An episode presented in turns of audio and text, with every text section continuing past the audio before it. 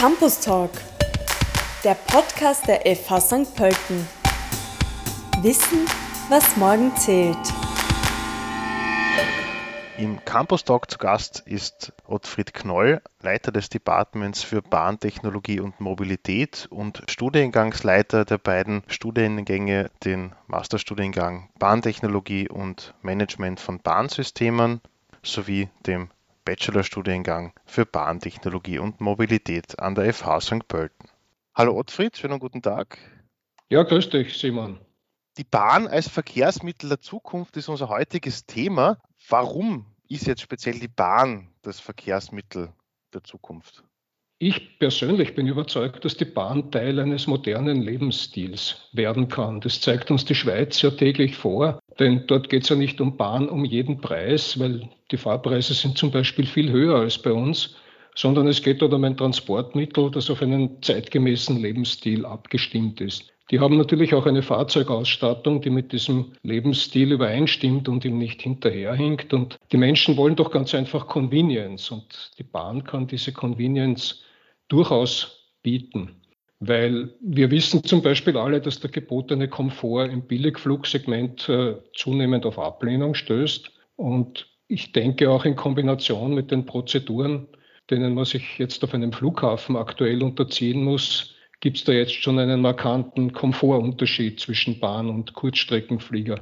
Da gibt es viele Ideen, was in der Zukunft passieren kann. Zum Beispiel hat die Deutsche Bahn vor zwei Jahren einmal einen sogenannten Ideenzug präsentiert mit äh, Ausstattung mit Fitnessgeräten, mit Public Viewing Bereichen und mit Einzelkabinen, wo man auch schlafen kann. Und ich denke, dass gerade sowas auf künftigen Langstreckenreisen mit äh, Hochgeschwindigkeitszügen, zum Beispiel Paris-Wien oder Warum nicht auch Wien-Istanbul als Ersatz für Binnenflüge, dass es da durchaus einmal einen Bedarf dafür geben wird.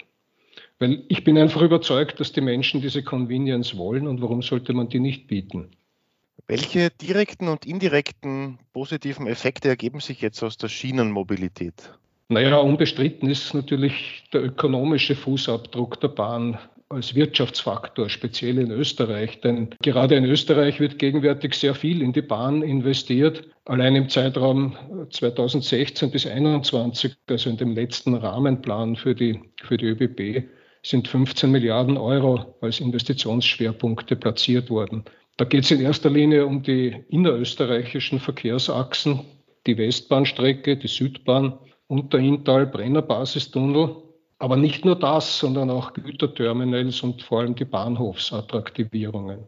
Und dort findet regionale Wertschöpfung statt. Also Investitionen in die Bahn, vor allem in die Infrastruktur, also in die Strecken und Bahnhöfe, erzeugen immer Wertschöpfung in der Region. Und die heimische Bahnbranche ist weltweit einzigartig, was die Patentdichte beispielsweise betrifft. Also österreichisches Bahn-Know-how ist ein Exportschlager im Tunnelbau ganz speziell, aber auch bei Schienen und Weichen oder bei Maschinen zum Beispiel für Bahnbau und Bahnerhaltung. Jeder kennt diese gelben Ungetüme. Das alles ist österreichisches Know-how, sind österreichische Patente, die weltweit äh, verkauft werden. Wie wichtig ist jetzt die internationale Vernetzung im Bahnwesen, also auch speziell im Hinblick auf den Konkurrenten Luftfahrt? Ja, einerseits ist natürlich die Luftfahrt Konkurrent, aber andererseits auch Teil des gesamten Verkehrssystems. Und insofern ist es sehr wichtig, sich untereinander zu vernetzen. Deswegen werden auch auf der ganzen Welt, übrigens aktuell gerade auch in Albanien, große Bemühungen angestellt, dass die größeren Städte ihre Flughäfen mit leistungsfähigen Schienenbahnen an die Stadt anbinden. Und diese internationale Vernetzung findet ja schon lange statt. Das ist nicht so, dass das etwas Neues wäre. Das gibt es seit über 100 Jahren. Einmal besser, einmal weniger gut. Also technisch und betrieblich sind die Bahnen in Europa und auch in Asien hervorragend vernetzt. Aber im Bereich der kundenrelevanten Systeme, also dort, wo es darum geht, wie findet ein Kunde zu seinem Ticket, zu seinem Sitzplatz und so weiter, da gibt es durchaus noch Verbesserungsbedarf, was die Benutzeroberflächen betrifft. Es gibt zum Beispiel keine europaweit funktionierende Buchungsplattform, keine Gepäckabfertigung zwischen einzelnen europäischen Ländern. Das gab es früher sehr wohl, also da ist durchaus noch Entwicklungsbedarf gegeben. Aber auch da zeigt uns die Schweiz eine hervorragende Performance wenn es darum geht, Verkehrsunternehmen zu integrieren, untereinander zu verbinden und damit eben aktive Kundenbindung auch zu betreiben und damit auch eine positive Einstellung zum öffentlichen Verkehr zu fördern. Welche weiteren Maßnahmen müssten jetzt auch gesetzt werden, um die Nutzung der Bahn zu verstärken? Stichwort Attraktivität der Bahn, also auch um diese zu verstärken. Die Bahn hat noch sehr viel ungehobenes Potenzial. Und gerade jetzt nach der Krise muss das sehr rasch mit einer professionellen Kampagne zur Bewusstseinsbildung vermittelt werden und zwar nicht platt, sondern glaubwürdig. Und das ist aus meiner Sicht eine klare Regierungsaufgabe. Und dabei müssen auch die vorher schon angesprochenen Convenience-Faktoren im Vordergrund stehen, nicht nur eine Preisreduktion alleine, denn mit niedrigen Fahrpreisen allein ist die Bahn noch nicht wirklich attraktiv. Wichtig ist vor allem, dass propagierte Annehmlichkeiten auch zu allen Zeiten angeboten werden, auch zur Hauptreisezeit und vor allem auch im Winter. Denn Pünktlichkeit allein ist nicht unbedingt das Kriterium, das Kunden begeistert. Aber Unpünktlichkeiten verärgern besonders die Kunden, speziell auch im Güterverkehr. Und darauf wird viel zu wenig geachtet noch. Denn Unternehmen rechnen nun einmal und sind, das hat auch die Krise gezeigt, vielfach abhängig von Lieferketten. Deshalb sind ja Zuverlässigkeit und Planbarkeit für Bahnkunden einfach die obersten Gebote. Es geht also darum, sich noch viel konsequenter an Kundenerwartungen zu orientieren und wegzukommen von einer Rechtfertigungskultur, die oft betriebliche Zwänge, Sie kennen das, in den Vordergrund stellt. Dass Anschlusszüge Anschlusszüge abwarten sollten, sollte eigentlich selbstverständlich sein. Und wenn man sich einmal durchringt zu einem 1-2-3-Ticket, dann sollte dessen Preis, denke ich, auch über eine längere Zeit stabil gehalten werden können. Aus meiner Sicht ist Mobilität für alle die Grundlage für die Teilnahme im öffentlichen Leben und dafür ist die Bahn ganz einfach unverzichtbar. Das hat man auch in der Krise gesehen. Die Krise hat dazu geführt, dass natürlich wesentlich weniger Menschen die Bahn benutzt haben, aber sie ist gefahren, sie war krisenfest und resilient und man konnte sie benutzen. Wichtig ist, dass äh, die Präsenz der Bahn im Alltagsgeschehen sozusagen noch stärker verankert wird.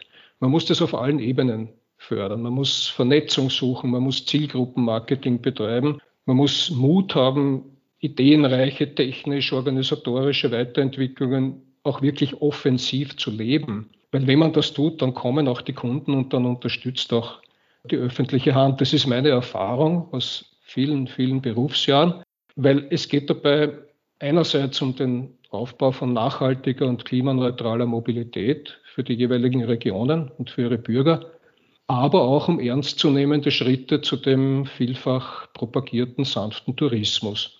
Denn sanfter Tourismus findet auch dann statt, wenn zum Beispiel Feriengäste nach der Ankunft mit dem Auto, und für die Anreise werden sie wahrscheinlich immer das Auto benutzen, dann am Ferienort öffentliche Verkehrsmittel vorfinden, vorzugsweise die Bahn, die man auch einfach und ohne große Hürden benutzen kann. Die müssen also auch alltagstauglich sein. Und vor allem muss auch die regionale Bevölkerung als Multiplikatoren diese Verkehrsmittel selbst äh, zu benutzen bereit sein. Ein Beispiel vielleicht in Serfaus, die Dorf-U-Bahn oder die Finchgau-Bahn in Südtirol. Das sind echte USPs bei diesen Destinationen, wo die Menschen von vornherein auch wissen, dort kann ich mich nachhaltig umweltfreundlich auch im Urlaub bewegen. Stichwort Nachhaltigkeit. Wie nehmen die Studiengänge des Departments äh, Bahntechnologie und Mobilität auf den Nachhaltigkeitsaspekt Bezug? Manche sagen ja, dass die Bahn an sich schon nachhaltig sei. Das stimmt insofern natürlich, weil Bahninfrastrukturen langlebige Bauwerke sind mit Lebensdauern von weit über 100 Jahren. Auch Fahrzeuge halten so lange, wenn man sie ordentlich pflegt. Und wer durch Österreich fährt, der wird jedenfalls erkennen, dass die Bahnen schon sehr behutsam in die Landschaft eingefügt worden sind. Und der elektrische Betrieb, namentlich aus Wasserkraft, ist ja die umweltfreundlichste Antriebsform überhaupt. Dass seit circa 30 Jahren auch Lärmschutz, Artenschutz und Gewässerschutz eine große Rolle spielen, all das bildet sich nämlich in unseren Studiengängen ab. Wir haben Lehrende, die aus allen diesen Bereichen kommen, selbst Praktiker und auch hochrangige Entscheidungsträger sind. Und ihr Wissen bzw. ihre berufliche Lebenserfahrung an unsere Studierenden weitergeben. Man muss aber dazu sagen, dass jede Investition in Eisenbahninfrastruktur oder Eisenbahnsysteme letztendlich auch nur ein, ein Potenzial bietet an Nutzungsmöglichkeiten und Nutzungsdauer. Es kommt schon immer darauf an, was man dann daraus macht, weil jede Investition allein bewirkt zwar eine gute Anfangsqualität, aber es ist immer die Erhaltungsstrategie und sozusagen das, was mache ich damit, wenn es dann darum geht, auch wirklich eine lange Lebensdauer zu erzielen.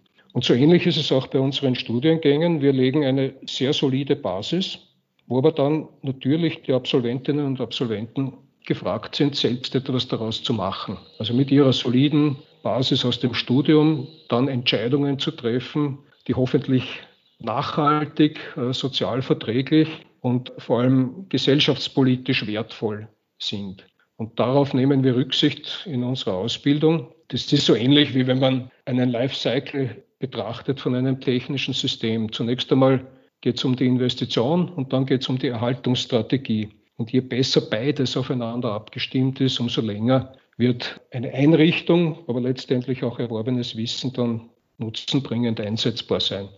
Vielen Dank, Ottfried Knoll, für das Gespräch und alles Gute weiterhin für die Arbeit im Department für Bahntechnologie und Mobilität. Bis zum nächsten Mal. Ja, danke. Es macht jeden Tag Freude und Spaß, auch in Krisenzeiten. Ciao.